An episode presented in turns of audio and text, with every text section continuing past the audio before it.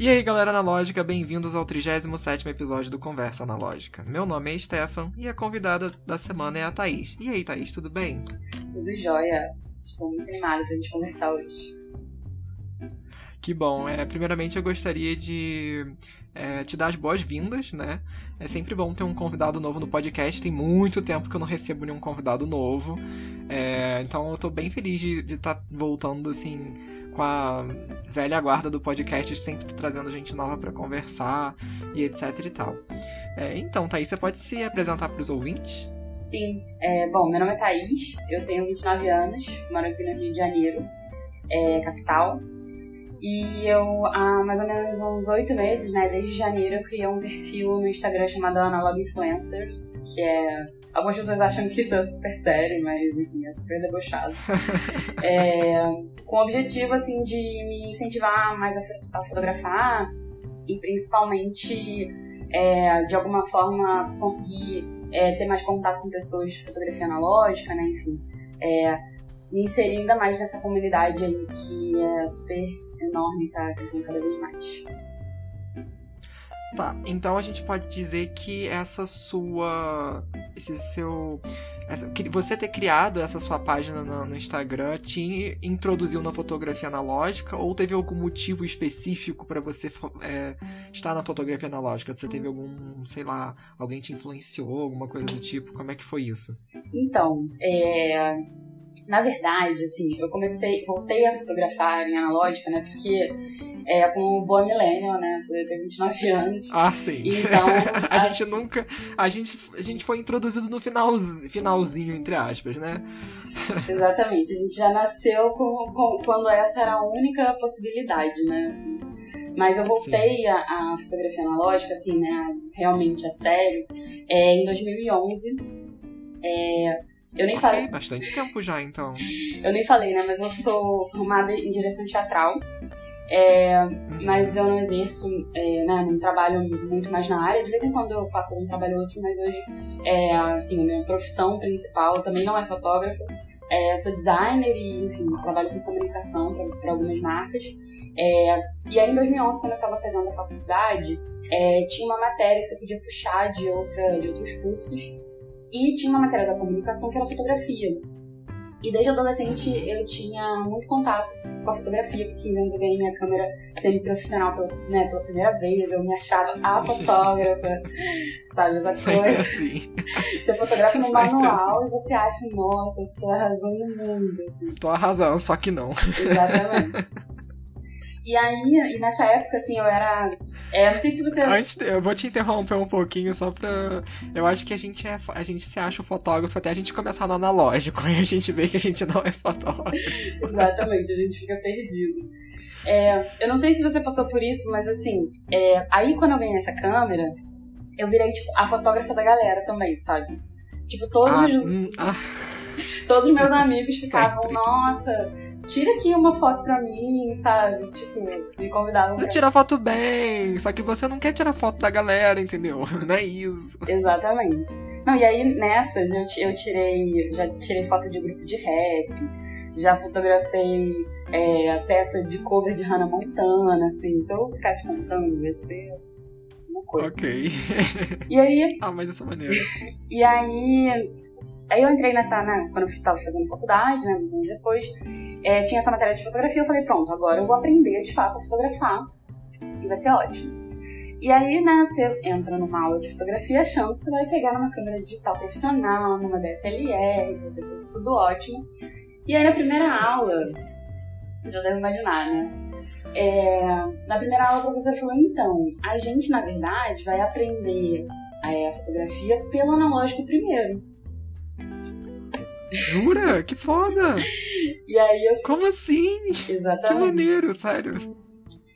E aí eu fiquei assim, né? Até meio triste, porque eu falei, putz, não era nada do que eu tava pensando.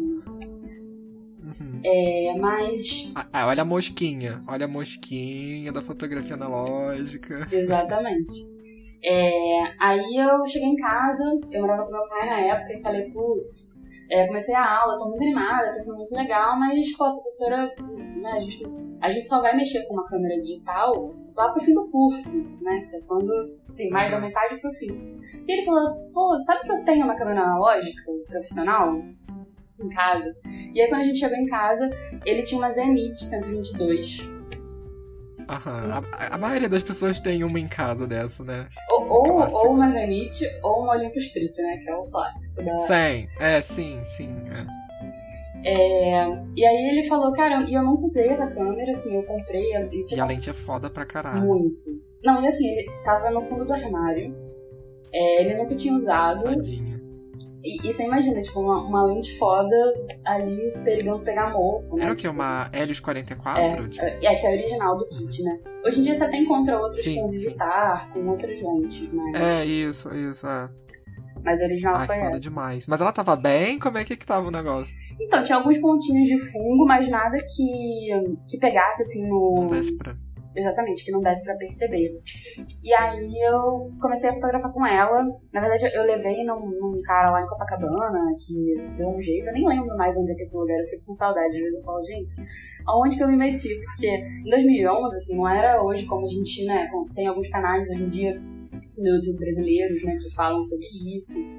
É, tem, né, podcasts, tem Instagram. É, inclusive o podcast no Brasil, tipo, por isso que eu falei assim, ah, vou fazer um podcast, ninguém tem. Por que não, né? Tipo, vamos ser pioneiro nisso aí no Brasil. Exatamente, porque. E realmente, naquela época eu acho que não tinha, porque eu, quando voltei pro analógico, já tava mais ou menos nesse boom, entendeu? Uhum. Então eu imagino que se hoje já é difícil a gente achar é, review, né, no YouTube ou em qualquer outro lugar, em fóruns. Tudo bem a gente tem alguns grupos no Facebook, mas não é ainda assim, sabe? Imagina naquela época, tipo, será que ainda tem gente que faz, é, conserta isso? Como é que tá funcionando isso? Eu, eu, imagino que tenha sido bem difícil naquela época. É, hoje em dia você, você hoje em dia você se sente muito menos sozinho, né? Porque você consegue achar rapidamente alguém é, não necessariamente uma pessoa próxima de você, mas alguém no mundo que tá fazendo a mesma coisa que você e você fala, putz. É, ou então alguém próximo de você que conhece uma pessoa que conhece outra pessoa que tem uma câmera igual, e aí você pergunta, e aí você faz as suas conexões. Isso que é maneiro da comunidade analógica, eu acho isso o máximo. Lógico, a gente tem as picuinhas que a gente anda vendo aí de vez em quando, que eu acho isso muito triste. Mas a comunidade analógica é muito unida, né? A gente se ajuda, né? Enfim, acho isso muito legal. Total, eu acho que, eu acho que isso, na verdade, foi o que conseguiu, é, assim, o, o, foi isso que me fez voltar tanto é, a fotografar. Porque desde 2011, assim, é, é, claro que eu não tenho fotografado ininterruptamente, né? Assim, eu não tô há 10 anos fotografando rolo atrás de rolo sem parar, né? Eu tive momentos que eu fotografava mais, eu tinha, sei lá, uns seis meses, às vezes até um ano que eu ficava sem nem é, terminar um filme. É, mas o fato de sempre saber, né, tipo, principalmente né, nos últimos, sei lá, cinco anos, quatro ou cinco anos, é, que o grupo, né, Queimando Filme no Facebook tá mais forte, talvez, não, nem sei se tem tudo isso, uhum. mas assim, isso incentiva a gente, né, porque vê que as pessoas estão realmente resistindo apesar, né, da situação toda que tá. É, eu acho que isso também é muito, assim, é aquela velha história, a fotografia analógica nunca parou, né? A gente aqui não tava dentro da comunidade nessa época. E não vai ser por causa de um precinho de filme que tá mais alto que a gente vai deixar de fotografar. Lógico, a gente pode até diminuir um pouco o ritmo, né, dos cliques, mas não vai ser isso que vai fazer a gente é, parar de fotografar, porque é uma coisa que a gente gosta de fazer. Eu acho que até eu tava comentando com você. É, Acho que foi a primeira vez que eu falei com você, foi quando você botou alguma coisa nos stories falando sobre compra de filme, né? Que eu falei assim, ah, eu sempre uso um, eu compro um. Entendeu? Pra não, não, não, não descer o estoque. Você sempre ter uma média aí, sei lá, de uns 10 filmes aí de 120 10 de, de 35mm, né? Então, usa um, compra outro. Para também dar chance das pessoas terem condição de, né, de, de comprar sem acabar com o mercado nacional. Inclusive, é, foi muito engraçado que antes da gente ter essa crise de filme colorido, a galera me zoava muito, porque eu não uso muito filme colorido, eu sou mais da, da galera PB. E, e aí tem um conhecido meu que falou assim, cara, o PIB do Brasil tá na sua gaveta, porque eu tinha comprado estoque de um monte de filme colorido antes de acabar. Essa coisa da Kodak não distribuir, enfim. Tipo, eu comprei Ultramax por 25 reais, então assim. Não, eu né, lembro, é, coisa... pra gente ficar triste aqui junto, eu lembro que em 2018... Pro Image é 16? Não, então, eu lembro que em 2018, 2018 ou 2019, que a Fuji disse que não ia mais é, vender filme pro Brasil, é, que, que a gente tinha, né, o, o, Eu sei que você não gosta de filme. Mas é um filme colorido que eu gosto, assim, eu acho ele bem honesto. Quer dizer, hoje em dia não mais, porque hoje em dia ele tá, né, pela hora da morte. Mas eu lembro que, que quando a, a Fuji anunciou que ia parar de, de vender filme pro Brasil, a Angel Photo fez um. Assim, zerou o estoque, tinha, era R$18,90 o Fuji Extra. extra é, é, de, de 400. E aí eu, eu falei, gente, eu comprei filme há pouquíssimo tempo atrás, né, mais ou menos, por R$18,90. Sim, hoje, dia... hoje, é o que? 70, quase 70 reais, Não, dependendo isso, do lugar que você compra. Isso quando você acha, né? É, mas tá voltando, né? Eu vi que a Fuji injetou bastante filme no mercado esses dias, até o revendedor local aqui da cidade teve, né? Que eu fiquei impressionado. Eu comprei dois antes de ter a crise, porque eu queria falar assim, eu vou dar uma chance pra Fuji, mas eu ainda não usei. Mas eu vou dar uma chance ainda pra Fuji. Eu queria comprar o cromo deles, que eu ouvi dizer que vai sair de linha também. E, e aí o monopólio vai ficar com a Kodak, né? E a Kodak vai encher o bolso de dinheiro e a gente vai, descobrir a expressão, a gente vai se fuder, porque, né, lei da oferta e da procura. Enfim.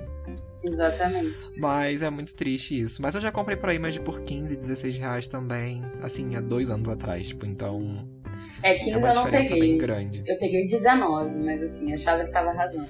Você sabe por que, que aqui é tão. A galera fala assim, cara, como que você consegue as coisas tão baratas em Friburgo? Porque eu tenho um, um revendedor oficial da Kodak na cidade. Hum. O que é raríssimo, né? Uma cidade de interior ter. Mas a gente tem uma, uma representante da Kodak, inclusive. Então chegava o preço, o, o filme a preço de custo, praticamente. para eles, eles revendiam, lógico, uma margem de lucro. Tanto é que a Tereza, que é a dona de lá, me mostrou até como é que funciona a tabela, né? Tem uma tabela de preço, enfim. Quando começou a subir, ela falou: olha, a Kodak repassa isso pra gente, por isso que tá subindo e etc e tal, que teve aqueles aumentos consecutivos, né? Enfim. Mas é isso, né? A gente tem que dançar conforme a música. E o preto e branco tem salvado muito, os rebobinados têm salvado muito. Inclusive, vai entrar naquela questão da comunidade analógica é muito unida, porque a galera tá passando dificuldade e aí a galera que vende filme compra lata e tá revendendo rebobinado. Isso é fantástico, isso eu acho incrível. Pra realmente não deixar. É, não é morrer, mas para não deixar que a galera desista. Porque eu noto que tem muita gente querendo começar, mas sai porque por causa do preço, pegou numa época ruim, entendeu? A gente que já tá no negócio, a gente compra porque a gente já tá lá há bastante tempo. Mas eu noto isso nas pessoas, sabe? É, é assim, é claro que sempre tem, né? É, você vê, assim, de vez em quando umas câmeras. É, é, é a velha história da Olympus Trip a 400, 500 reais, né? Eu comprei a minha é, por 50 reais. Que é uma parada impensável. Oi? Você tem, você tem uma? Eu não sabia. Depois a gente vai entrar nessa parte de equipamentos que você vai me contar aí sua coleção, enfim. E, e... Mas vamos lá, deixa. Pode falar, pode Não, falar. E, e eu vejo que as pessoas. É, eu vejo que as pessoas, né, entram nessa pela. Ah, eu gosto de uma câmera vintage, né? Eu quero uma cara. Uma câmera com uma cara antiga. E aí eu, eu imagino uhum. que por isso que as pessoas vão tanto, né, na Olympus Trip enfim, não... É, porque ela tem uma carinha de vintage, mas assim, ela não é isso tudo, tá, galera? Tem câmeras muito legais. Exatamente. É, pelo preço que vocês estão pagando agora, que vão fazer fotos melhores do que a Trip. Né? Não, e, não, e, não, e, exatamente, não dão chance pra, né, umas SLRs aí bem honestas. A própria Zenith, né, que eu dei o exemplo aqui, que eu comecei com ela, durante, eu, eu fiquei, sei lá, acho que os primeiros cinco anos fotografando só com ela, exclusivamente com ela. E assim. E o que é mais engraçado, não sei se isso acontece com você, mas a nossa primeira câmera pode ser uma. Uma eca de câmera, mas é que a gente mais tem apego sentimental, né? Não sei se você já, já notou não, isso. Não, 100%. É. É, a galera fica me zoando, poxa, mas você adora câmeras alemãs, então por que, que você só tem muito, tem muito de foto com a sua Canon? Falei, gente, foi minha primeira câmera, é a câmera que eu tenho. Ai, sei lá, é diferente, entendeu? Tipo. Não tem, não tem o que falar, assim. Eu acho que a primeira e a última são sempre, né? Acho que a última porque a gente quer Sim. usar, né? Tipo, a gente quer. Ai, nossa, nem fala. É que, meu Deus, eu quero fotografar e você sai. Ai, meu Deus, eu preciso ver o resultado. E você sai queimando o filme assim, né? Às vezes você fala assim, ai, por que, que eu fiz isso? Gastei filme à toa, né? Tipo. Exatamente. Qualquer natureza morta você tá apontando a câmera. É, é, é muito engraçado isso. Mas, galera, assim, Não se espantem, não. As coisas vão melhorar. Eu já ouvi, a, a, ouvi de mais línguas de que as coisas vão melhorar esse ano, né? Eu espero. Mas vamos lá, falando um pouquinho sobre o processo é, artístico. Você tem algum critério ou assim, você vai de intuição? Você chega assim, ah. Porque assim, eu notei pelas fotos que você faz que você é mais do time colorido, né? Então, assim. Você tem algum. É, como é que funciona seu processo artístico? É, assim, você ah, meu Deus, eu quero tirar foto disso, você já tem uma ideia, você quer fotografar, ou você, assim, vai do momento, ou você tem, tipo, ah, não, hoje eu quero tirar retrato, hoje eu quero fazer paisagem, como é que funciona isso? Qual que é o seu lado nesse ponto mais artístico, como é que funciona isso? Então, eu não costumo pensar muito antes de, né, tipo, quando eu vou sair para fotografar, né, quando eu saio de casa com esse objetivo, ou quando simplesmente eu tô com a câmera ou levando a câmera comigo, é, ou em, viagem, né? Antes da pandemia, eu fotografava É dica viagem. pra galera que tá começando: sempre ande com uma câmera na bolsa ou na mochila, porque é sempre quando você não está com a câmera que aparecem os melhores momentos. Então, dica aí pra galera que tá começando. Exatamente. Pode nem ser, né, a sua câmera preferida, mas pelo menos uma não, saboneteira. Uma câmera leve, pequenininha. Isso, exatamente. Então eu, eu não, assim, não costumo pensar, né, planejar muito, não pensar, né? A gente sempre pensa 50 vezes antes de apertar o botão, mas é, eu não costumo planejar muito, e mesmo assim, eu já fotografei ensaio, né? Já fiz é, alguns trabalhos assim com um pouco mais de responsabilidade do que só fotos para você mesmo, como a gente faz. É, mas eu não, não costumo planejar muito, não. Eu vou um pouco vendo no momento e, e assim, sempre tomando duas coisas, né? Sempre tomando muito tempo e deixando a coisa né, acontecer sem muita pressa. E uma coisa que me ajuda muito, muito mesmo, é pegar referência, né? Tá o tempo todo é, não só vendo hum, fotógrafos conhecidos, consagrados, como no próprio Instagram. Eu uso muito esse perfil é, para seguir pessoas que, né, que eu gosto das fotos e gente que, né, tá nessa com a gente, é, justamente para né, ver o ver que, que as pessoas estão fazendo, é, como que elas estão fotografando, acho que ter referência, é, claro que não é para imitar uma foto de alguém, mas sim se alimentar sempre de coisas legais, ideias legais. Sim, uma ideia talvez, eu, eu também, eu confesso que eu também faço muito isso, né, eu sempre tento Assim, eu acho que fotógrafo famoso, assim, conhecido, tipo Cartier-Bresson, é, Vivian Maier, Sebastião Salgado, você vai encontrar muita é, teoria, né? De fotometria, dica de não sei o que. Tá, beleza, isso é legal. Mas eu acho o seguinte. É... Como é que eu vou dizer? eu acho que a gente tem que observar um pouco quem tá à nossa volta. Por isso que eu gosto muito de pegar a galera, como você falou, no Instagram mesmo. Ou então usar as hashtags quando você quer, assim, tipo, ah, você... eu uso muito isso antes de comprar uma câmera, né? Eu vou lá e ponho a hashtag da câmera lá e vejo a foto que a galera tá fazendo. É, eu acho isso muito interessante e ao mesmo tempo eu tenho umas ideias. O que, que, que, eu posso fazer? É, como é que eu posso tirar o melhor proveito dessa câmera? Ou então, às vezes, por exemplo, sei lá, vou dar o exemplo de um convidado que já teve aqui. Pedro Longo, por exemplo, gosta de tirar foto com Double X, é, foto de rua. Às vezes você olha assim, ah, gostei dessa sombra. Por que não tentar brincar um pouco com as sombras também, entendeu? Tipo, então eu acho que sei lá, eu acho maneiro isso, sabe? De você pegar referências e não. Lógico, ninguém. Mesmo se você tentar copiar, você não vai conseguir copiar. Porque eu acho que o artista tem aquela característica, né, na, na foto que ele faz. Mas eu acho muito interessante você pegar assim. Será que eu consigo brincar com a sombra do jeito que esse artista brinca? Aí você tira a foto e você acaba vendo um resultado totalmente diferente mas com uma coisa muito maneira, sabe? Eu acho isso muito legal, Sim. essa questão da referência. É, e... e... tentar buscar referência de pessoas que não são. que a gente tá cansado de ver. Ah, Cartier-Bresson, ah. É, sei lá, Vivian Maier, ah, entendeu? Sabe? Total. E eu acho que mais na fotografia analógica, assim, além disso que você falou, né, de, de usar hashtag para procurar as coisas e tal. Eu acho que é muito importante na fotografia analógica saber que filme você está usando e, e, como que costuma se usar esse filme, é, quais que são as características dele, né? Porque eu vejo hum, muita gente, por exemplo, no preto e branco, acho que você deve passar muito por isso. É, as pessoas acham que preto e branco é tudo igual, né? Assim, tipo, é só pegar um preto e branco e aí vamos lá. Existem um milhão de maneiras, né? Existe o, o filme preto, preto, preto e branco ortocromático, super cromático, e, e, esses filmes diferentes vão se comportar de formas diferentes dependendo do que você está fotografando, né? Dependendo da cor que você está fotografando, né?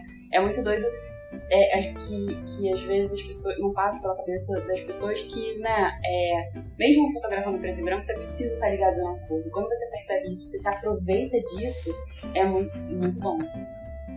É muito engraçado, porque eu costumo dizer. Isso é, isso é até um tiro que sai pela culatra, né? Quando eu falo isso. É muito engraçado que eu canso de falar aqui no podcast que foto fotografar preto e branco é mais fácil no sentido de que, né? Porque a gente tem que botar esse parêntese aí.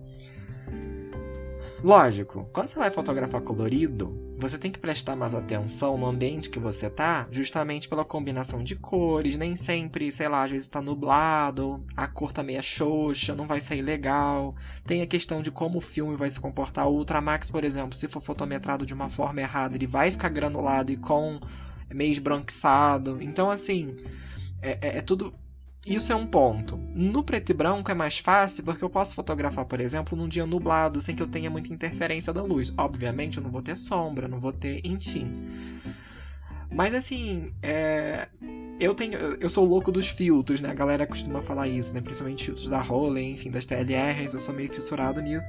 E a galera fala assim, ué, mas filtro colorido para fotografia preto e branco? Sim! Entendeu? Sim! Você brincando, né? apesar do filme ser preto e branco, a, a câmera pega a cor, né? Ela passa pela. A luz é um, um feixe com várias cores, né?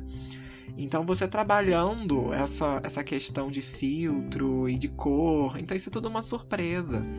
Né? Então isso entra muito também naquele, naquela característica do fotógrafo também né? Como o químico vai reagir. Eu, por exemplo, uso rodinol, então o meu, o meu FOMA 100 vai reagir de uma forma no meu químico que vai me dar resultados totalmente diferentes de você que talvez usar um FOMA 100 e mandar revelar em D76 vai ficar totalmente diferente. Então essa é a graça. Essa é, esse é o processo artístico do analógico. É, e é claro. Então, assim, até você entender, né? Porque a galera começa achando que vai ser tudo igual, mas não. Até você entender isso, você vai ver assim, hum, legal, entendeu? É, e é claro que você pode é, né, fotografar sem considerar todas essas variáveis, né? Pegar um preto e branco pra experimentar, né? Não tô dizendo que você precisa ah, ter, né? Usar o filme como uma coisa imaculada, mas é, explorar as possibilidades, né? E, ir testando coisas é o que é o que deixa a brincadeira mais divertida.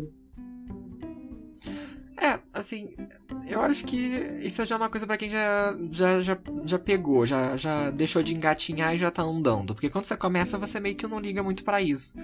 Mas aí é que entra aquela questão da referência. Porque você às vezes vê uma coisa, por exemplo, às vezes eu vejo uma coisa no seu perfil, sei lá, usando Fuji Extra 400, fala assim, ai caramba, que legal, como é que você atingiu esse resultado?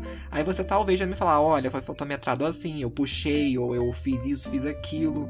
Então aí que tá o negócio, aí que tá a questão da, da referência, eu acredito.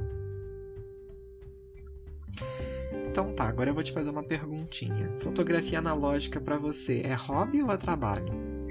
Então, é... já foi trabalho, em alguns momentos. É, já fiz alguns Corajosa. trabalhos. Pois é, eu, eu inclusive, um desses trabalhos que eu já fiz com fotografia analógica, eu fui fazer um ensaio para uma peça. Eram umas fotos de divulgação para uma peça. E aí foram três rolos, se não me engano, ou quatro. É, e aí, assim, tudo com luz artificial. Minto. É, Nossa, corajosíssima. Eram, eram três com, com, com iluminação artificial e um em luz natural que a gente fez é, num, num, parque que tem aqui no Rio. É, mas assim, a maioria foi, foi iluminação artificial e assim, eu nunca tinha fotografado em luz artificial. É, na época eu tava trabalhando numa peça é, que tava em cartaz e aí eu começava, tipo, eu pegava a câmera, testava, tipo, na, no palco da minha peça que eu tava trabalhando. pra poder imaginar qual seria o resultado disso depois, assim, foi meio uma loucura. Mas assim, foi muito prazeroso, é, assim, é um ataque cardíaco atrás da outra, porque você tem o rolo ali e, né, sabe lá o que vai acontecer com ele. A câmera às vezes não pode carregar direito e você não tirar nada. Exatamente. Então, enfim. O medo, assim, imanente. Quem nunca? É, e já fiz alguns ensaios também, né, com pessoas Mas assim, é, eu não, não é uma coisa que eu procuro. É, eu gosto da, da fotografia de modo geral. Assim, para ser sincero, eu sou muito ruim, eu me acho muito ruim na fotografia digital. Porque eu não tô acostumada, assim, acho que já, eu, eu já fotografei muito mais em analógico do que em digital. Eu não sou. Porque tem muita gente que tem essa história, né? Que começou no digital e aí passou pro analógico. Mas eu, assim, fotografei pouquíssimo, né? Eu não sei. Se você pegar uma. Inclusive já aconteceu uma coisa muito engraçada. Uma pessoa virou para mim e falou assim. Ai, você tira foto tão bem, toma aqui, tira uma foto nossa. Quando eu olhei, era uma câmera, tipo, não sei se era profissional se era improfissional, digital, eu falei assim, gente, como é que eu faço? O que, que eu faço? Socorro. Eu falei assim, olha, então, o negócio é o seguinte, eu não sei mexer nisso não, mas você não, não tira foto? Eu falei, aham, mas eu tiro foto com câmeras assim da década de 30, da década de 50, da década disso que eu não sei mexer. É tanto botão, não é aquela coisinha simples igual no analógico que você vira assim, é velocidade, abertura, não, é uma porrada, aí eu não consigo, não, não dá pra mim. Não, é, é esse o Eu sentimento. também sou uma fraude no digital, é exatamente. A gente tem aqui em casa uma câmera digital, é, que é do meu namorado e não é minha. E de vez em quando, assim, eu pego algumas coisas pra fazer com ela, mas assim, ah, vou pra tal lugar, vou sem compromisso, tipo, não- sem dinheiro envolvido, é, fotografar pra você, e vamos lá, e vai dar tudo certo, aí tudo bem. Mas assim, eu tento é, não fazer com que isso seja, né, sei lá, uma- porque é muita responsabilidade, né? Diferente ali de uma câmera digital, eu não consigo imaginar como é que era há 20, 30 anos atrás. Nossa, devia ser uma loucura. Assim, eu tenho muita ansiedade, então eu tenho certeza que eu ia ter um infarto, né? Porque assim.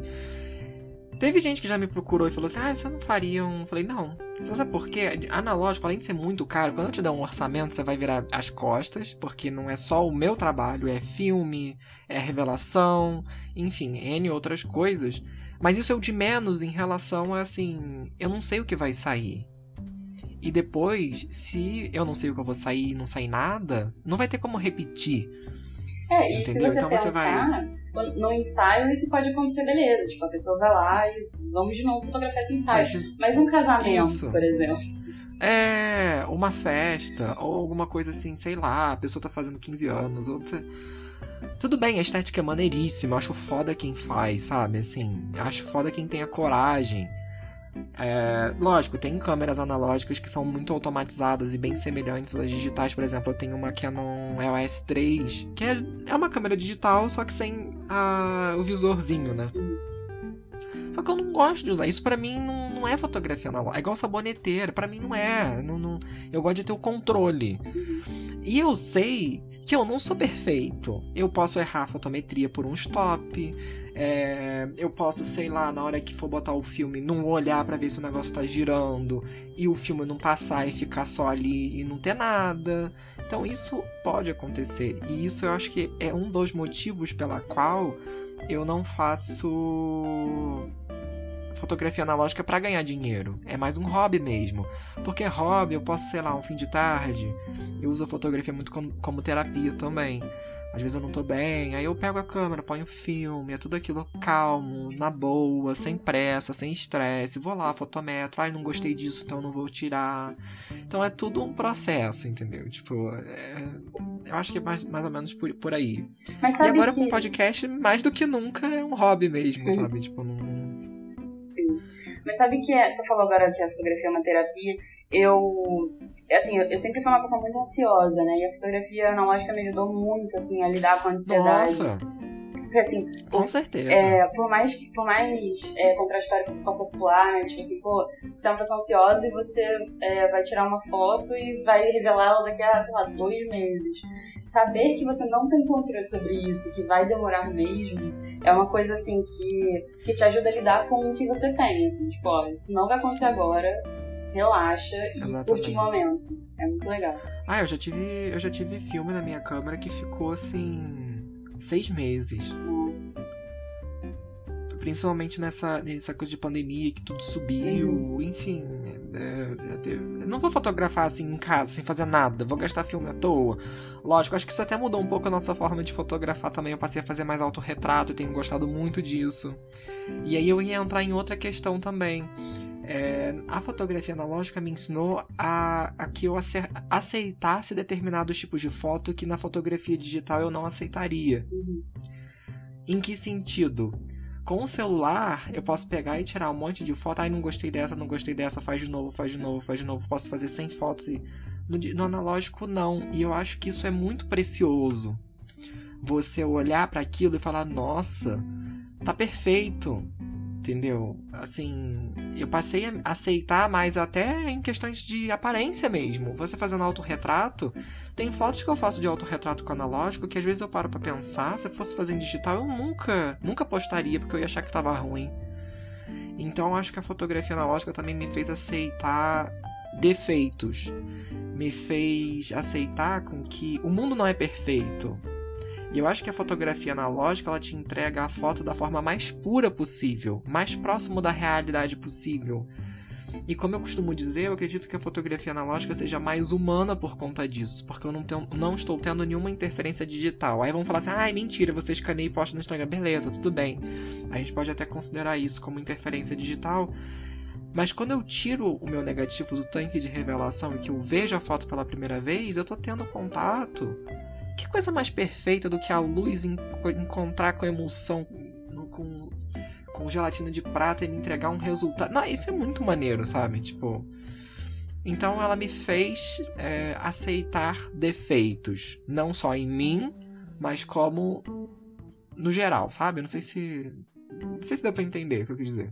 Sim. Nossa, eu sou 100% adepta de, de, disso e eu, eu, vou até além, assim. Eu imagino que você não seja pessoa muito fã de, né, você já falou que não gosta muito de saboneteira, mas eu amo essas câmeras de plástico, eu amo o lomo, eu acho eu acho incrível.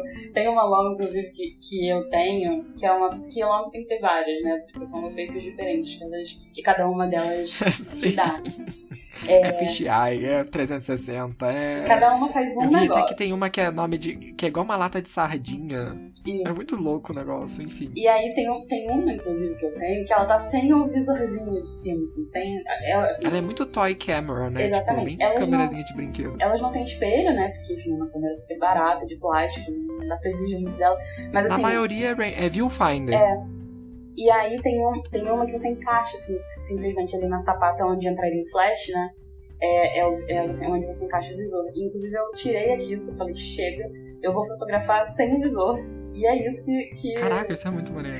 E é isso que o destino vai me reservar, assim. E obviamente, né, existe um, existem momentos que você acha legal levar essa câmera, né? Eu, eu levava muito pra, sei lá, encontrar meus amigos, né? Tipo, alguma. Rolezinho mesmo. Exatamente. E, porque ela é leve, ela é de plástico e, e eu acho que ela traz a estética do, do, analógico e ela lida 100% com a casa, né, assim, né? É claro que é um jeito diferente de fotografar, né? Diferente de você pegar lá a sua SLR e ficar tomando seu tempo, mas acho que é um jeito, um outro jeito também de lidar com a fotografia analógica que é, que é bem interessante, traz resultados inesperadíssimos. É, eu, eu acho que você falou isso, agora me veio um. Deu meio que um déjà vu aqui. Acontece isso muito comigo com a Rolei 35, porque ela não é. Ela é viewfinder, né? E é foco por zona. Então, nem, tudo bem, eu tô vendo uma coisa no visor ali, mas é só para enquadrar. Mas o resultado final nem sempre é o mesmo, porque tem a questão do parallax, enfim. Então, o que você está falando, isso é muito maneiro. Você pega, você não sabe o que, que, que, vai ter ali. Tipo, será que vai sair? E street photography com esse tipo de câmera é muito gostoso. Sim. Porque você tá ali assim, você. Tuf, você nem. Entendeu? Vai pra prioridade de abertura, entendeu? E, e vai na fé, entendeu? É isso que é, nossa, é muito bom. E você vai pegar 100% então, a fotografia street de raiz, né? Que a pessoa nem tá vendo isso, a câmera. Isso. Isso, e, nossa, isso é muito bom. Isso é muito bom. Inclusive tem uma foto que eu fiz. É... Aliás, esse rolo que eu fiz com a Rolei 35 foi um rolo muito interessante, porque foi quando eu peguei Covid, né, no, no, início do ano. E é um, um rolo cheio de emoção. Mas eu tenho uma foto que eu gosto muito, que eu tava na rua e eu meio que notei que tava com Covid por causa disso, porque eu tava me esforçando muito, eu sentia a respiração bem, bem ruim. E tinha um senhor sentado no chão esperando um ônibus, assim, e eu fui lá e tirei. É uma coisa tão maneira. E eu falei assim, gente, como é que será que vai sair isso? Porque eu não sei se vocês sabem, né? Não sei se você tá acostumado a usar é, foco por zona. Mas você realmente não. Lógico, você faz ali estimativa, mas você não sabe. Você não pode chegar muito perto, porque se chegar muito perto você tem que ter uma precisão muito surreal do, do foco. Então, assim, eu fiquei numa distância assim, mas ao mesmo tempo não queria que ele me visse. E foi uma foto muito interessante que É, é uma caixinha de surpresas, assim, é muito gostoso. Apesar de, de eu não gostar muito das lomas, porque por causa da lente de plástico, enfim. Mas existem outras câmeras também que. Até a Trip 35 mesmo é, é uma, né? Que é, eu acho que é foco por zona. É, exatamente, foco por zona, é isso que eu ia falar. Ela. Assim, muita gente usa ela como uma primeira câmera, né? Eu nem sei se ela seria, sei lá, mais recomendadas, que até uma saboneteira vai ter resultados mais divertidos. É, assim. No meu ponto de vista, não. Eu acho que ninguém devia começar por foco por zona. É, pode ser um Porque pouco é muito intimidador. Né? É muito intimidador. Então, eu sempre falo pra galera, quer começar? Pega uma SLR baratinha, saboneteira, se você quer uma coisa mais automatizada, mas eu aconselho sempre começar por uma SLR baratinha. Não precisa ser uma Canon, não precisa ser uma Nikon, sei lá, pega uma Zenith, pega uma, se você quer gastar mais um pouquinho, pega uma Pentax. E porque você vai aprender mesmo a fotografia analógica. Se depois você quiser uma saboneteira para botar na bolsa ou na mochila, só apontar e fotografar, o que às vezes é útil pra caramba, principalmente quando você tá viajando e não quer perder tempo, é maneiríssimo. Então, assim, mas aprende primeiro na SLR e depois você vai me agradecer. É, o bom de começar. Não sei se você tá de acordo. o bom de começar na SLR é que se você aprende a mexer em uma, você vai aprender a mexer em todas, assim, praticamente. Justo. Salvo algum, algumas mudanças, né, ali onde você, onde você solta o filme pra rebobinar, né, um detalhe ali ou outro. Com certeza você vai se sentir apto aí a fotografar qualquer câmera analógica. É, muito bom. Aí, assim, vou falar uma coisa para vocês. Eu acho que depois da TLR, o meu modelo favorito é Rangefinder. É muito gostoso, assim, é muito maneiro. Eu nunca fotografei com a rangefinder, nenhuma rangefinder. É muito, é muito maneiro, é muito maneiro. É, espero que um dia você tenha oportunidade, é muito gostoso, assim. A, a imagem bipartida, é muito fantástico, é muito legal. Mas Thaís, me fala um pouquinho sobre o projeto do Analog Influencers. Eu vi que você tá postando bastante Reels, falando sobre as novidades da comunidade analógica. Isso tá me, me assim, eu gostei muito dessa ideia. Como é que surgiu esse projeto? É, quais são os planos para o futuro? Como é que tá funcionando isso? Fala pra galera. Então, eu tinha começado a fazer muitos stories falando sobre é, alguns detalhes, né? Tipo, alguma, algum aspecto, na verdade. Tipo, eu, eu falei sobre filme preto e branco, filme vencido, meio que o beabá das coisas. E aí eu comecei a querer evoluir esse conteúdo para esse formato de Reels. Até porque no meu trabalho é, é uma coisa que eu uso e eu queria também testar algumas coisas que, né? É, e o Instagram meio que empurrou pela nossa garganta, né? Tipo, é Reels ou não é, entendeu? Tipo, Você vai ter que fazer, agora é isso, agora é vídeo. É, e eu queria testar algumas coisas que eu não queria exatamente testar no, nos perfis das marcas, né? E aí eu falei, cara, essa é a oportunidade perfeita. E aí é muito engraçado, porque assim, eu tenho uma lista de conteúdos que eu quero produzir é, nesse formato. Às vezes eu até fico pensando assim, putz, faz muito tempo que eu não posto, né? Tem, acho que não sei se você sente isso também, Acontece. uma, uma pressãozinha, assim, sim. tipo, caraca. Sinto. É, mas ao mesmo tempo eu, né, eu tenho pra mim que se o conteúdo analógico, tipo assim, conteúdo analógico ele não pode ser é, é, toque de caixa, né? Ele não pode ser simplesmente faça e produza enlouquecidamente. Justamente. Eu acho que é tudo uma questão de esperar o processo criativo chegar. E, e, a gente tá na comunidade analógica, né? E a galera que segue a gente, eu acho que meio que entende isso, né? Apesar do algoritmo não entender, a gente sofrer muito com isso. Mas a gente não tem conteúdo todo dia para fotografar. Tipo assim, lógico, você. Eu tento me segurar o máximo possível de não postar todas as fotos de uma vez, essa é a minha vontade. Mas nem sempre, né? Às vezes um mês você fotografa dois rolos, aí tem outro mês que você não fotografa nada. E é realmente a, a, minha página, às vezes, fica muito parada, principalmente nessa época de pandemia. Então eu posto mais stories. Agora com podcast, sempre toda semana costuma ter episódio, então fica mais movimentadinho. Mas Reels, por exemplo, eu postei um, sei lá, início de agosto, e aí eu só vim postar agora, no início de setembro, então tem um delay aí, mas é quando o processo criativo vem. O processo criativo vem, aí vem aquela coisa da inspiração. Eu vi um Reels, ah, legal, vou fazer isso também. Eu vou lá e, fiz um do meu jeitinho, né? E por aí vai. É, o que aconteceu comigo, assim, desses últimos que eu fiz, né, falando mais sobre coisas que estão acontecendo, é, coloquei assim, eu tenho essa lista de coisas que eu quero falar, que eu quero fazer, já tenho um roteiro pronto, mas eu não tenho, às vezes, tempo de fazer tudo, né, naquele ritmo que, eu, que a minha cabeça gostaria. E aí acontece alguma coisa, tipo, rolou a parada da Luísa Sonza, né, que é uma parada super pop, é, que é uma cantora mega famosa, que todo mundo, né, sei lá, eu não ouço Luísa Sonza, mas eu sei quem é, né? Tipo, eu também não. É, mas você sabe quem é, né? Tipo, você sabe que. É, é a gente ouve falar, né? Chegam pra gente de alguma forma, né? Nem que seja indiretamente. E aí eu falei, cara, essa menina fez, tipo assim, ela tá com a foto de perfil dela uma foto analógica. Tipo, eu não posso ficar quieta. Sabe? É um sentimento, uhum. assim, de que, caraca, Então é você que está isso. contribuindo para o hype das câmeras aqui Então, e aí sobre isso é muito doido, né? Porque eu falo, eu falo sobre Luísa Sonza, eu falo sobre Kendall Jenner, sabe? Eu sou essa pessoa. Cara, a Kendall Jenner, ó, só de, de, de, de Olympus Miju a gente tem a filha da Xuxa e a. A Bruna, Bruna Marquezine. Marquezine. Aí tem as Contax T2, que, meu Deus do céu, ô câmerazinha pra ser mais hypada do que. Acho que é o hype do hype do hype do hype do hype. Não tem como ficar mais hypada do que essa câmera. Porque as Kardashian tem. Tem aquele cara do Homem-Aranha, que eu esqueci o nome dele agora. A Zendaya tem. É. Enfim, Deus e o mundo tem esse negócio, só a gente que não tem. É. E assim, é engraçado porque tem muita gente que, que, que faz, fala isso sério, né? Tipo, não, porque tá, as pessoas estão criando um hype em cima disso, e, assim, salvo algumas exceções, né, que assim, tipo, é, sei lá, o preço da câmera vai pro céu ao limite, eu acho que isso ajuda muito a popularizar a, câmera, a, fotografia analógica, por mais que não, né, beleza, tipo, a pessoa pode... É ruim e não é.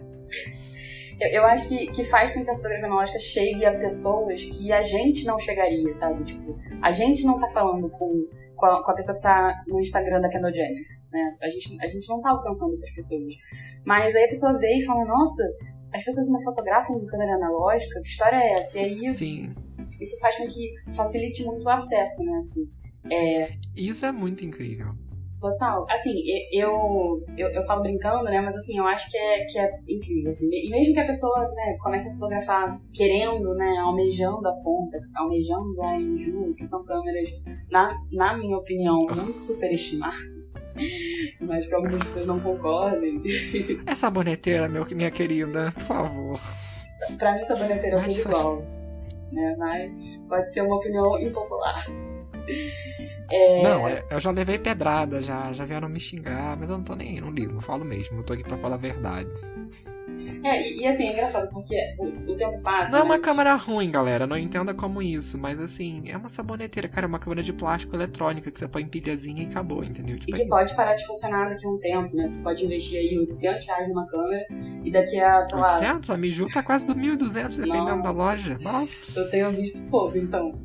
É, mas assim, é engraçado porque os tempos passam e, e, as conversas são as mesmas, né? Porque pode ser sobre a Contax, pode ser sobre a Miju, mas pode ser também sobre a Laika, né? Que vai ter gente que vai falar, não, é muito boa e vale cada centavo.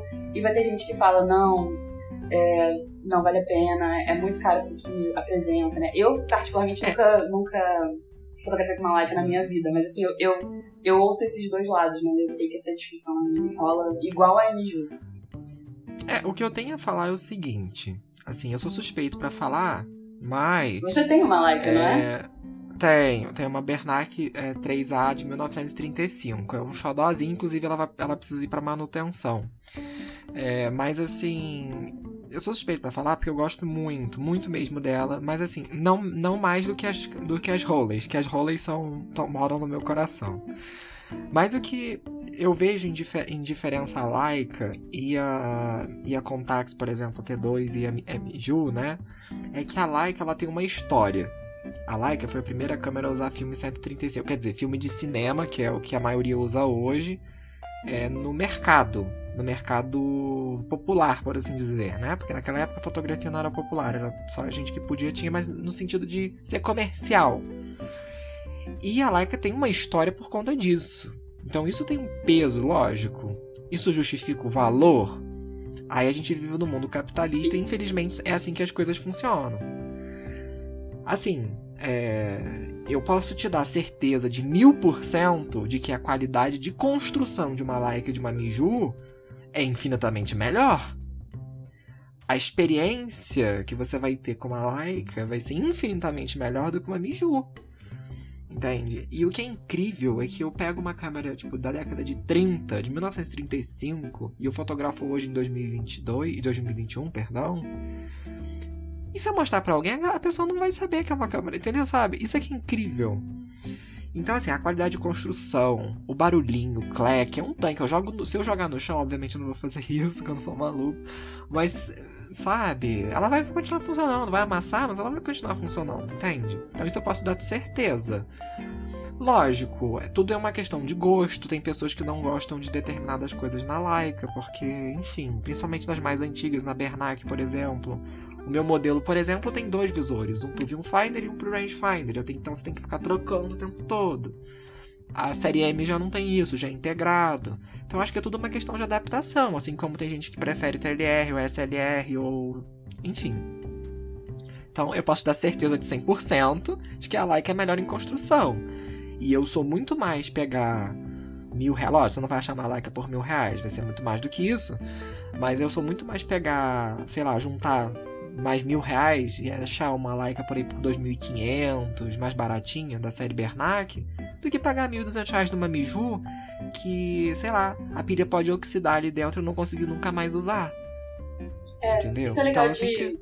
isso é legal de falar, né? Que assim, é, as câmeras mecânicas, ou que são é, majoritariamente mecânicas. Sim, não precisam né? de baterias. É, exatamente. É, elas vão durar muito mais para qualquer pessoa, né? Quer você cuide bem ou, ou nem tanto, né? Assim, porque. Você não precisa nem cuidar bem, ela pode travar, mas você manda para um técnico, ela volta a funcionar de boa, entendeu? Exatamente. Vai ter um. Assim, muito provavelmente vai ter um jeito de você consertar, dela voltar a funcionar. A câmera eletrônica, alguns componentes não se fabricam mais, nem vão se fabricar, né? Então, pode ser que aconteça alguma coisa com a sua câmera, é, a, sua, a sua saboneteira, e você simplesmente perca ela do dia pra noite, né? Sim. Coisa que dificilmente vai acontecer com a câmera mecânica. Por isso que eu tento fugir, a não ser lógico as Leicas, por exemplo, que, por exemplo, a M6, se eu não me engano, foi fabricada na década de 90, mas não tem nenhum componente eletrônico. Mas eu costumo fugir das, das câmeras da. Até a década de 70, até 1970 para trás é perfeito. Da década de 70 para cima já começa a misturar coisa eletrônica, eu já acho. Não, não rola. Mas acontece, sabe? É, é, então acho que é tudo uma questão de aonde que eu vou investir. E a Leica, por exemplo, daqui a 10 anos, ela não vai perder o valor. Muito pelo Você tá contrário, tá né? Ela só vai valorizar mais ainda. A Miju não. O hype é agora. E depois? Entendeu? Então é tudo uma questão assim. É o que o Pedro Longo sempre fala. o Pedro Longo é um convidado recorrente aqui no, no podcast e a gente sempre discute isso. É, se você cuidando bem do seu equipamento, nunca vai ser. E sendo um equipamento foda, você nunca vai perder dinheiro. Porque amanhã ele vai, ele vai. É igual a bolsa de valores. Você compra hoje, amanhã pode estar para baixo ou para cima, mas é bem provável que esteja para cima em determinado tipo de câmera. Então é tudo uma questão de, porra, será que é igual uma Rolei, pegar uma Yashica e uma Rolleiflex? Elas fazem a mesma coisa? Fazem a mesma coisa. A Yashica pode ter uma qualidade de construção igual da Rolleiflex? Pode ter. Mas eu tenho certeza de que amanhã o preço da Rolleiflex vai ser o mesmo e da Yashica não vai. Entendeu? Então tudo é saber onde que eu vou investir. Eu quero. Lógico, tem muita coisa do nome também, daquela coisa de você querer ostentar uma marca, enfim, tem muito disso também. Mas é tudo você saber onde você vai investir. Talvez você quer ter uma experiência com uma TLR, mas não quer gastar dinheiro. Então você compra uma outra que não seja Rolleiflex, que você vai ter uma, uma experiência semelhante, entendeu? É, e sempre tem opções em Agora. conta, né? Por exemplo, você consegue comprar uma Pentax Camil por 400 reais. É, e é uma câmera que, que, com exceção do fotômetro, ela é 100% mecânica, né? Então, Sim. É, dá, dá também para você investir bem sem precisar né, gastar muito dinheiro. Agora, você quer ver uma câmera que eu sempre falo para as pessoas saírem correndo quando vem uma? É a Canon AE1. Que precisa de uma bateria para funcionar às velocidades baixas e etc e tal. E a galera adora essa câmera. Não sei o que, que essa galera vê nessa câmera. A gente pega uma série FD, é uma série é, FT, perdão. Ah, ou então. F. FM é né, eu tenho uma Canon né? FTB. É, é, é. Eu tenho uma FTB. Assim, é maravilhosa. Tipo, só precisa de bateria pro fotômetro. E eu não uso, porque o fotômetro de câmera é uma porcaria. Aliás, o único fotômetro de câmera que eu uso é da Rolling Magic. Porque o fotômetro é bom pra caramba, me surpreendeu até. Mas, tirando isso, você não precisa. A galera, ai, mas o fotômetro não tá funcionando. Gente, baixa no celular, é muito mais preciso. É, fotômetro de celular, se é fotômetro de, de, de câmera, só mede altas, altas luzes. É uma bosta, eu não gosto. E quando, e quando você se acostuma com a câmera, você fica cada vez mais você livre nem precisa do fotômetro. pra não usar fotômetro, exatamente. Porque você sabe exatamente, ainda mais quando você trabalha, ou quando você fotografa é, mais ou menos sempre com uma mesma lente, né? Você sabe exatamente como, é, como aquela foto vai se comportar, né? Ainda mais quando você, né? Até o ISO mesmo. Às vezes, é. se você gosta mais de, de filme de ISO 400, você já sabe que a combinação. Exatamente. é muito engraçado isso. Isso é muito bom. Mas me fala um pouquinho do seu.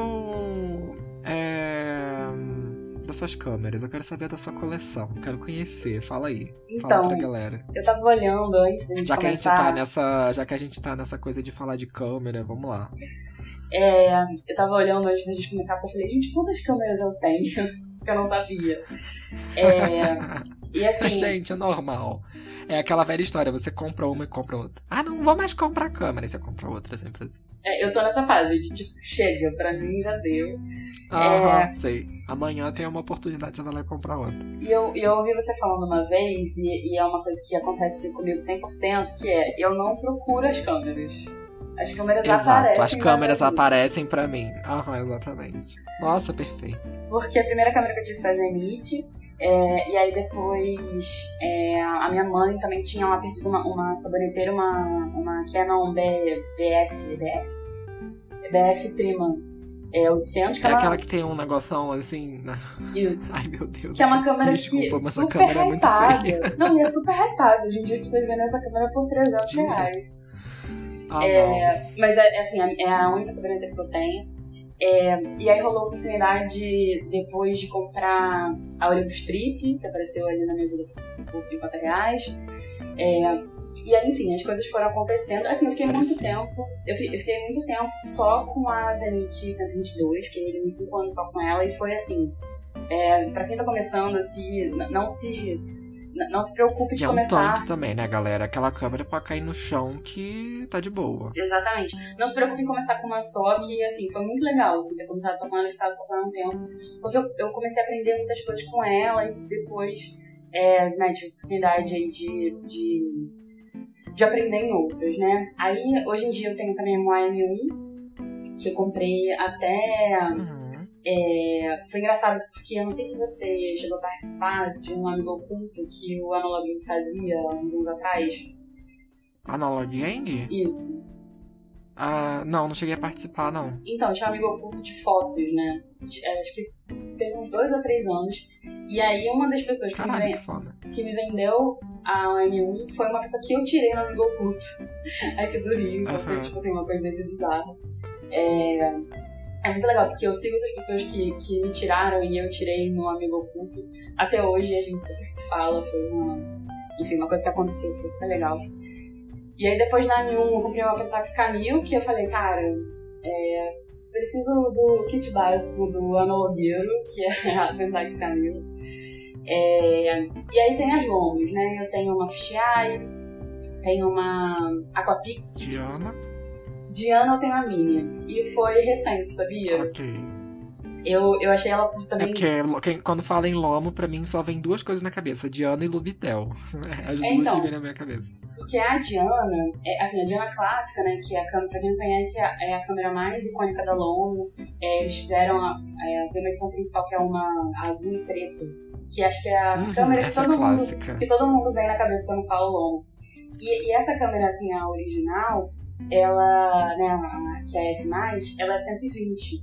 E assim, é muito triste você ter que botar um filme 120 numa câmera de plástico. Ainda mais hoje em dia, não é mesmo? Então, pra, pra quem não. Assim, existe. Machuca, um, viu?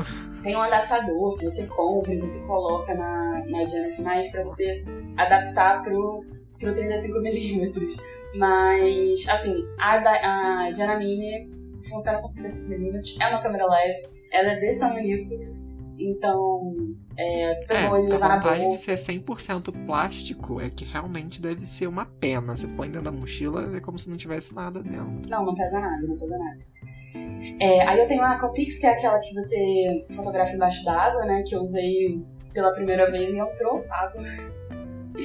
Mas assim, é, é aquela câmera que, que é o que a gente falou né, anteriormente. Ela, ela foi também 50 reais no, na Shopee, que eu comprei recentemente. Você tá na dúvida de comprar uma Aquapix? Tem, tem essa dica de que ela é super barata se você tiver paciência para chegar. Assim, e é muito legal porque é uma câmera, assim, é, é a, a, construção mais é, simples. Ridícula que tem. Exatamente. Assim, obviamente, você vai precisar, né, qualquer foto que você quiser tirar com essa câmera vai precisar ser embaixo de um sol muito forte, porque ela não tem, assim, né, é, assim, obviamente ela é 100% automática, mas assim, ela não, não tem uma abertura muito boa para você fotografar, sei lá, num dia vagamente nublado. Assim, então tem que ser realmente baixo do é, sol. Afinal de contas, ela foi feita para ser fotografada debaixo d'água, né? Não. Enfim. Exatamente. Mas assim, é uma, é uma coisa muito legal para você não se preocupar com a câmera. Tipo, ó, não vai. Assim, ela não vai quebrar, ela não vai é, arranhar, né? Porque, enfim, ela tem esse corpo todo. Tipo, acho que ela é muito, muito barata. E hoje em dia, é, né? Você não compra nenhuma. Você não compra quase nada com 50 reais hoje em dia, né? Então, assim. Tem essa câmera aí que assim, eu comprei Você tem compra umas saboneteiras, assim, se você comprar, assim, o Carioca Camera Hunter, por exemplo, andou vendendo umas saboneteiras por um preço muito bom. Tipo assim, Nossa. coisa de 69 reais por aí. Super acessível, assim. É mesmo. É, você até encontra. Mas. Se você quer um equipamento de verdade, por menos de 600 reais você não acha. Mentira, você acha as Zenith sim a um preço bem acessível. Mas dessas, qual é a sua preferida? Ó, tá, você tá precisando colocar uma TLR aí nessa lista e tá precisando colocar uma, uma rangefinder também. Então, pois mas é. Dessas... Eu já olhei ah, muito, fala. eu já olhei muito TLR, mas eu ainda não cheguei assim. Ela não apareceu pra mim ainda, sabe essa história? Aham, sei. Mas ela sim, vai sim, aparecer, sim. vai chegar esse momento. Rangefinder também. Rangefinder é, você eu... quer ver uma coisa engraçada? É, meu caso com a Rolei Magic, por exemplo. Há muito tempo atrás, eu ouvi dizer que essa câmera era uma porcaria. E, e, e blá, blá, blá. Foi a pior câmera que a Rolei já fez. E aí, recentemente, eu comprei aquele livro da Rolei, que todo mundo que gosta de Rolei tem que ter uhum. aquele livro, que é o. Tem de tudo, tem tudo que você possa imaginar. E eu estava vendo o seguinte: a Rolei Magic 1 realmente foi a pior câmera que a Rolei fez. Porque ela é totalmente automatizada, é, não tem é, função manual. Então, assim, o fotômetro de ele morreu, você pode botar ela pra, como peso de papel. E esse projeto foi muito caro. Tipo assim, foi um absurdo pra época. Tipo, era, era mais caro do que uma Rolleiflex, por exemplo. E aí, para baratear, eles começaram a fazer umas lambanças. O fole interno, né, que fica na parte interna, que tem aquela né, que vai da lente até o, o, negócio do filme, né? O fole interno dela era de papelão, pra você ter ideia. Pegou chuva, então, assim, acabou, eu... né? É, aí eu falei assim, gente, é, a Rolê cagou bonito. Aí depois eu vi que tinha Rolê Magic 2, que ela era 100%, ela, ela era 100% automática ou mecânica. Então você podia trocar, você pode deixar no alto ou você pode escolher abertura e velocidade normal. É, eles corrigiram isso, é, colocaram a parte interna de metal, enfim, melhoraram a câmera em 200%. Aí eu fiquei assim, gente, interessante, ela tem um design muito maneiro, o design dela é bonito, é bem futurístico, é bem aquela coisa da década de 60, né? Viagem espacial, totalmente diferentona. E aí, do nada, no Facebook Marketplace me aparece um, um anúncio daquela porcaria. E a câmera, sem sacanagem, tava com preço muito bom. E tava nova. Parecia que saiu da caixa. Não tinha uma ferrugem. Nada, nada, nada, nada, nada, nada, nada. O único defeito é que ela tava, trava... ela tava travada. Só tava funcionando de 1 para 500. As velocidades todas para baixo estavam grudadas. Provavelmente foi o óleo da própria fábrica mesmo que ficou ali parado e grudou, né? Mandei, comprei, mandei pro Ian fazer manutenção. Funcionando. E sem brincadeira, acho que é uma das minhas câmeras favoritas do momento. Mais do que a Leica ainda por cima. Porque, nossa, as fotos são a coisa mais linda do mundo. Eu já tinha uma Rolleicord, mas assim. Sem comparação, é escolhido dica... é lindo. Essa é uma dica muito boa, né? De ficar sempre de olho em Facebook Marketplace, OLX, porque sempre tem umas coisas. Assim, claro que nem sempre você vai encontrar uma câmera revisada, né? Super ali pronta pra uso. É, não, isso esquece. Mas, mas assim, sempre tem umas pichinchas que você dá pra garimpar. Eu achei, foi nesse Facebook Marketplace que eu encontrei filme por 10 reais, uns filmes assim, Fuji, acho que ia ser 200. É, com, ah, acho que eu vi isso. com a embalagem árabe. É, e aí o cara Ah, tinha. ele falou, só vendo, eu só vendo quatro, que é o lote todo que ele tinha. Eu falei, tá bom. E aí ele tinha, tipo assim, o cara trabalhava no brechó, sabe? Tipo, uma coisa super. Então sempre tem umas coisas dessas. O longo que eu comprei também foi assim, algumas. Então é uma dica boa aí pra É por isso que tá. eu falo que as câmeras aparecem pra mim, porque eu não tô procurando. Eu nunca procurei câmera nenhuma que eu tenho, sabe? Por exemplo, no dia que eu comprei minha Rolleicord, a galera já sabe disso que eu já contei isso aqui no podcast. Mas eu fui com meu avô lá na, na Praça 15. A minha intenção era comprar uma Lubitel, porque era a câmera que eu tinha dinheiro pra comprar, que era 250 reais que eu tinha pra gastar. Então eu fui na, na Praça 15 no- aos sábados, não sei se você já foi lá, provavelmente você já foi, né? Que todo carioca já, já foi lá. É, garimpar câmera. Eu fui lá com essa ideia. Só que aí eu chego lá, a Rolleicord lá, linda e maravilhosa, por baratinho, 300 e nova bolinha que eu paguei na época. Ainda tive que pedir dinheiro pro meu avô pra ele completar. Mas foi oportunidade. Tava ali e comprei. É, a Leica a mesma coisa. A Rolei 35 é a mesma coisa. A história da Rolei 35 é pior ainda. Eu acho que é a câmera que mais me deu trabalho na vida. Nossa. Você sabe da história da, da Rolei Não. 35? A galera também já sabe, mas eu vou contar pra você. Eu, com- é, assim, sempre foi meu sonho essa câmera. câmera. Acho linda, o design era incrível, uma coisa mais maravilhosa. Ai, Elizabeth tem uma, né? Fala sério, não preciso mais falar nada. Aí eu pensei, eu quero uma câmera dessa. Aí, do nada, eu pesquisando no Mercado Livre, eu achei uma e o estado dela tá perfeito, maravilhoso, tudo certinho. Comprei, perguntei pro cara, olha, como é que tá? Ah, não, foi testada com filme, tá tudo 100%, tá disparando na- quando eu cheguei em casa. Abri a caixa do correio. Quando eu fui fazer assim na alavanca, a alavanca totalmente mole, sem tensão. Aí eu já gelei por dentro. Eu falei, que Deus, não sei o que. Aí eu mandei pro seu Barreto aí no Rio de Janeiro. Consertou, deixou a câmera perfeita e hoje tá funcionando. Só que me deu trabalho, né? Porque não é barato, manutenção não costuma ser barata, né? Todo mundo que mexe com rolê 35. Enfim, uma novela. Isso que você nem sabia se Mas é conserta, né? É, eu tinha medo de que a câmera tivesse sem peça dentro. Que ela tava toda mole, sabe? Tava esquisito, mas o Barreto deu jeito, felizmente, tava tudo bem. Então, assim, galera, é, às vezes a câmera tá com preço muito bom, mas você vai pagar o preço de uma nova na manutenção, que foi o caso da Rolei 35. Vale a pena? Vale a pena. Mas é tudo aquilo que eu falo. Não adianta você procurar, porque se você for procurar, você vai achar preço de mercado. E preço de mercado é bobeira. Ainda mais agora, muito né? caro, não é? É, ainda mais agora que ninguém tá podendo gastar, tá tudo muito caro. Então, assim, eu sempre aconselho primeiro. Se você tá procurando alguma coisa específica e já quer comprar revisado, procura de uma loja que você sabe que não vai te assaltar. É, que tem muitas lojas no Instagram que fazem isso. E eu falo mesmo, não vou citar nomes porque é antiético, mas é, a gente sabe muito bem que tem lojas que põe a mão mesmo, sem querer saber. É, E assim, mas tem vo- lojas que muito pelo. Se pode você, falar. se você é, tá em dúvida, pergunta, sabe por quê? Outro dia eu postei, é, repostei uma, uma coisa lá no- nos stories e aí falaram. E aí eu recebi, sei lá, uns 5 DMs das pessoas falando, nossa, é, essa loja é esquisita, aconteceu um negócio aí, e aí as pessoas, tipo, a própria comunidade te ajuda, né? Então se você segue pessoas, Isso, sim. pergunta, Inclusive sabe? teve "Ah, uma já treta muito comprou?" grande no, no Queimando Filme também. Que já, já falaram É de essa que eu recebi, enfim. eu essa que eu recebi por DM. Ah, tá. É. Enfim, então assim, sempre pergunta antes de comprar. Lógico, tem muitas lojas famosinhas no Instagram que são de confiança, mas você tem que também pesquisar também preço, se é isso mesmo que vale a pena você pagar. Lógico, não tô descredibilizando o trabalho de ninguém, porque manutenção é uma coisa cara, dá trabalho, são horas ali também de estudo, nananã. Mas eu acho que você, como consumidor, tem o direito de pesquisar. Então, assim, antes de comprar, pesquisa. E eu acho que, sei lá, isso é fundamental, mas sempre garimpe. Todas as câmeras que eu tenho, todas, eu não paguei nenhuma com preço de mercado. Nenhuma eu paguei preço de mercado. É tudo no garimpo.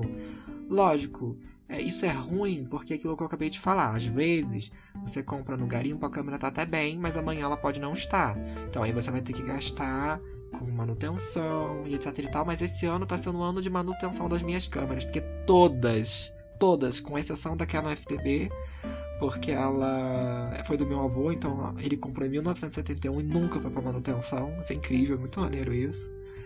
E com exceção dela, todas foram para manutenção esse ano. A Holly, a Holly Court está na manutenção, a minha Sumar da, da Laika está na manutenção, a Laika vai para manutenção também, assim que o porquinho crescer um pouquinho, né? Porque manutenção de Laika uh, tira o couro. É, a Magic foi para manutenção. A Holly 35 voltou da manutenção ano passado, então assim. Olha, eu nunca tá passei por isso. Nunca passei por isso. Tô, tô até preocupada. Espero que você nunca passe, mas um dia você não vai aguentar. Você tem uma coisinha que vai te incomodar que você vai mandar. A minha Rolei Cord, por exemplo, quando eu comprei ela na Praça 15, ela não estava funcionando às velocidades baixas. A única velocidade que funcionava era o bulb, né? Nossa, e... é complicado e o resto não. Ah, eu gosto. Se você acredita. Aquela foto que eu fiz no espelho dentro de casa com a Holly Magic foi no bulb. Cinco segundos ali assim. Sem respirar direito, né? Sem respirar. Eu gosto porque eu já acostumei, mas nem todo mundo gosta, né? Você fazer o segundo certinho. Mas dá, dependendo da luz, dá.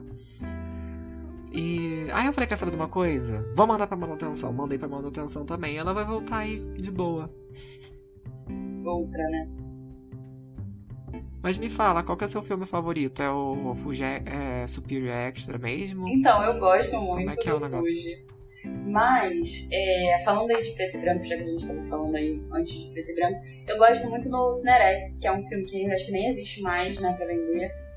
É, o Antônio Neto fez aí uma, uma, uma leva e outras pessoas também, é, na mesma época, também compraram e rebobinaram.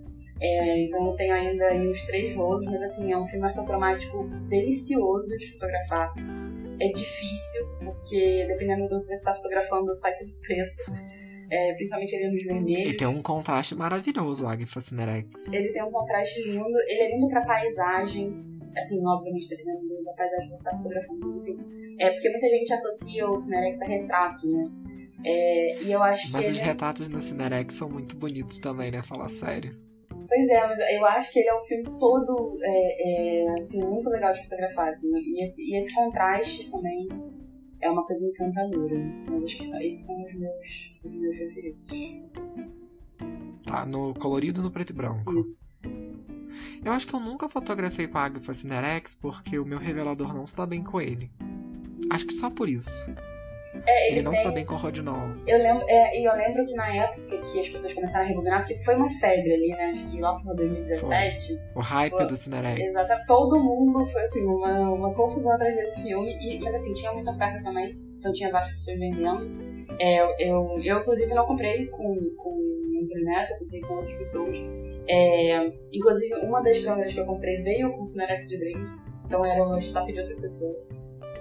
É, mas o que eu tava falando disso? Eu esqueci. Ah, é, mas assim, ele, ele teve a, a época aí, né, o boom, mas é, assim, é isso. Acho que ainda hoje dá pra encontrar alguma coisa perdida, mas ele é excelente de fotografia, assim. Você devia dar uma chance, ele é bem. É bem bonito. É, se eu conseguir. Assim, tem uma pessoa que eu sei que tem, tem rolo de Cinerex. Não devia ter falado isso aqui. mas eu sei que tem. Eu vou tentar convencer essa pessoa de me dar um, um, um uma bobina de, sei lá, nem que seja de 18 poses. Só Mas sabe, ver qual é. Sabe um outro filme preto e branco que eu gosto muito também? Eu não sei se ele ainda é fabricado, porque os, os que eu tenho aqui são, já foram vencidos e o que eu usei também já, já é um filme vencido. É o Wilford SFX é, 200. Que é um filme ortográfico também. E que ele é lindo demais. Ele tem um grão, assim. Perfeito. Hum... Não, é, é 200. Ah, bom. 200, 200 não fabrica mais, mas tem o 80. É, eu, eu, os que eu fotografei e os que eu tenho aqui são 200. Eu, são vencidos já, acho que. Mas acho que são vencidos, sei lá, 10, 15 anos, alguma coisa assim. Então quase dá pra fotografar ali com a mesma, né, fotometrar como se ele fosse Ah, fiz 80, é. Mas, pô, ele, ele é um filme muito Ah, bonito. 200. É, ah, eu tenho uma paixão muito grande pelo Shanghai. Uhum. Eu nunca fotografei, sabia? Todo mundo fala muito bem. Cara, é muito gostoso. O, o custo-benefício dele é maravilhoso. Eu devo ter uns 10 aqui de 120, aqueles, ah, o louco do, do filme 120. Mas é, o custo-benefício dele é maravilhoso, lógico, reajustou o preço, mas ele, o Foma, esse ano deu uma reajustada muito louca. Mas o Shanghai, a crise passa, ele fica lá de boa, paz e amor. Então eu amo ele por causa disso já, esse é um, um dos pontos. E ele se dá muito bem com o Rodinol. É o grão fica a coisa mais linda do mundo. Mas assim, é, se eu tiver que falar assim, ah.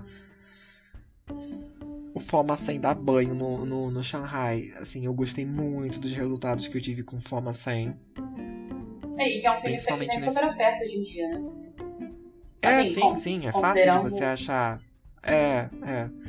É, inclusive tem uma lojinha aí no Brasil que se diz que é revendedora oficial da Foma, mas a Foma não, não revende nem para os Estados Unidos oficialmente, meu querido. Então não fala não que fica feio.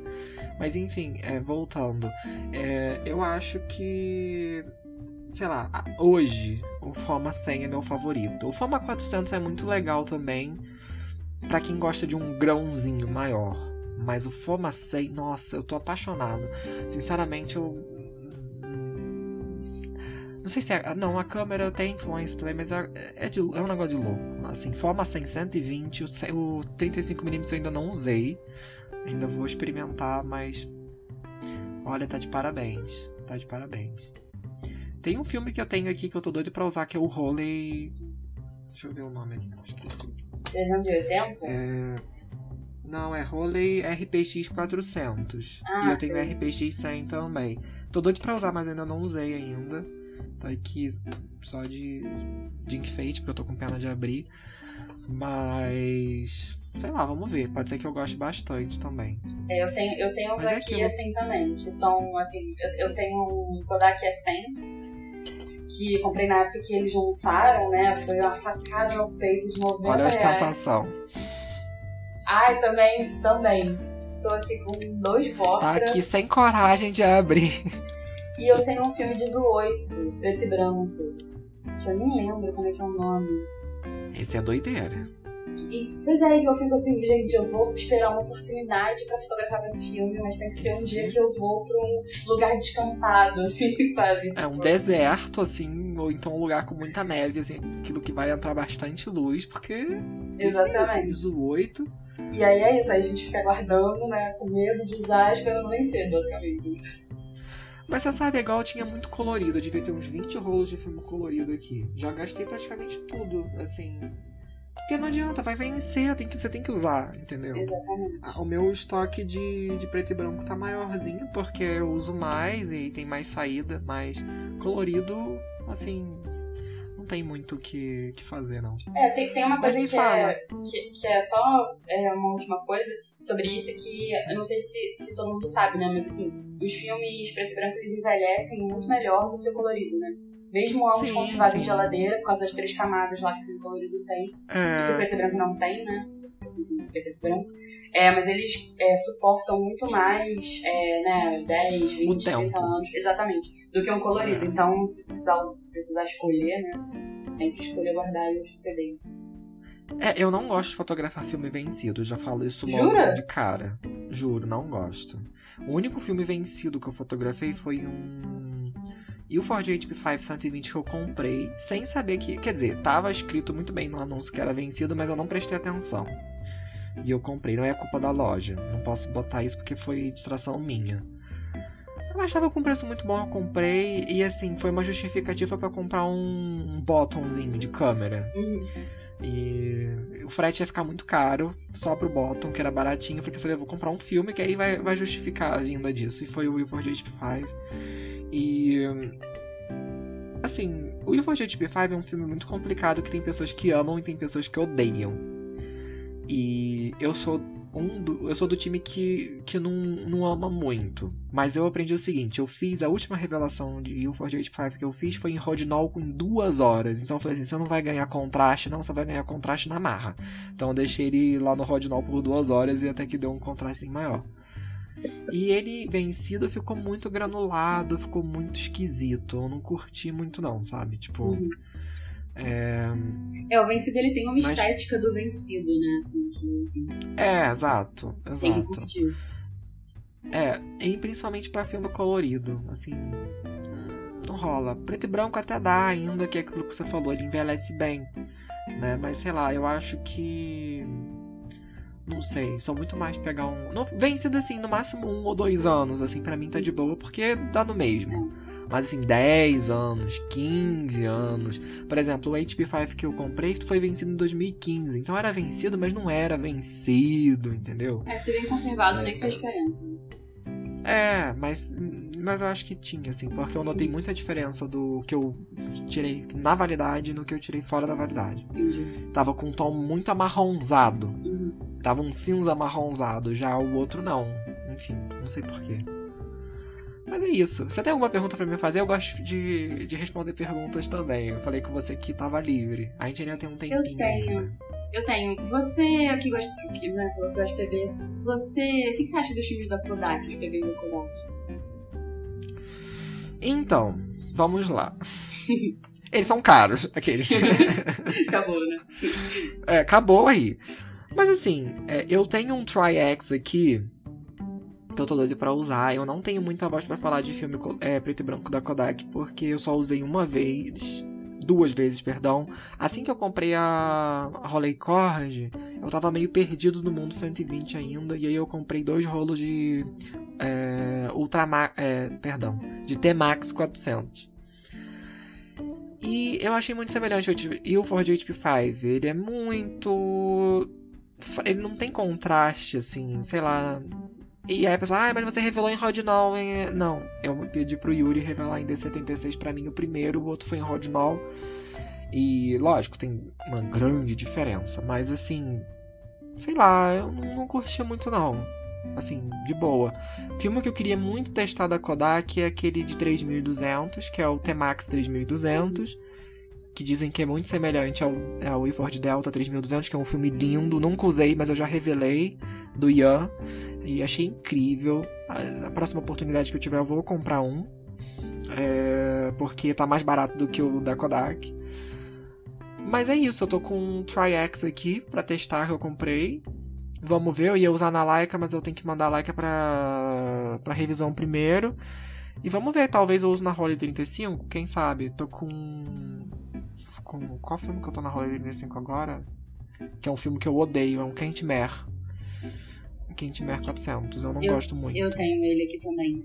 É engraçado, porque sempre que eu, que eu escolho filme pra fotografar em cima da hora, eu sempre acabo escolhendo um colorido que acho que é no automático, assim. Você falando com tanto amor do preto e branco, eu tô até considerando aí dar mais umas chances do que eu gostaria, porque eu acho que realmente é uma, uma modalidade muito legal. Eu tenho, eu tenho um amor com preto e branco, porque quando eu comecei na fotografia analógica, eu, eu pensei em só ficar no preto e branco. Jura? Mas, juro.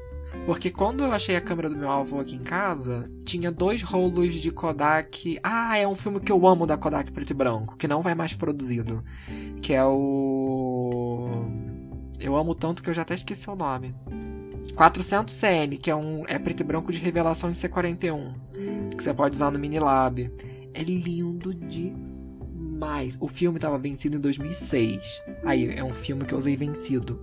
Tava perfeito. Tava a coisa mais linda que tem. Nossa, sério. Incrível, incrível. Mas incrível, ele já estava já tava fotografado ou ainda não? Não, não. Tava, tava a câmera e tinha duas caixinhas fechadas dentro do, da caixinha onde a câmera estava. Aí quando eu vi aquilo, eu falei, ah, legal. Eu já tava fotografando com meu celular só preto e branco. Com o meu perfil pessoal é, no Instagram, ele é todo preto e branco, digital. Então a ideia era só ficar no preto e branco. Só que como o preto e branco tem essa diferença de revelação e o Minilab não faz, tem que ser um preto e branco de, mini, de C41, aí eu comecei a pegar um pouco no, no colorido, mas aí depois eu comecei a revelar em casa e eu voltei pro preto e branco de novo. Então a ideia era essa. Então, assim, ah, filme da Kodak que você gosta preto e branco é o 400CN de Revelação C41, ele não é mais produzido. Mas você encontra aí, às vezes, é, vencido também. Pode ser que você não dê a mesma sorte que eu, mas é um filme muito legal. Assim como o Ilford XP2 Super 400, que também é de Revelação em C41, que é um filme incrível. O contraste é a coisa mais. O contraste e o grão desse filme é simplesmente perfeito. Não tenho o que falar. Não tenho o que falar mesmo. É incrível. Deixa eu ver. É isso, da Kodak, eu acredito que sim. Pode ser que eu mude de ideia? Se é Kodak, Kodak, por favor, patrocine o podcast, por favor, me manda uns Kodak aí preto e branco pra mim, muito obrigado. Aí a gente pode até conversar para ver se a gente muda de ideia. Mas eu acho que preferido da Kodak preto e branco 400CL, Kodak 400CL. Então é isso, galera. Eu espero que vocês tenham gostado. Thaís, mais uma vez, muito obrigado. Eu espero que você possa participar mais vezes também com como os outros participantes que já estiveram aqui no podcast, mas com temas específicos. Então, se você é, já quiser pensar em um tema específico pra gente fazer um episódio sobre, fique à vontade para voltar aqui mais, mais uma vez. Só chamar. Então tá bom, Thaís. Um grande abraço. Um abraço, galera. Espero que vocês gostem e a gente se vê no próximo episódio. Um grande abraço.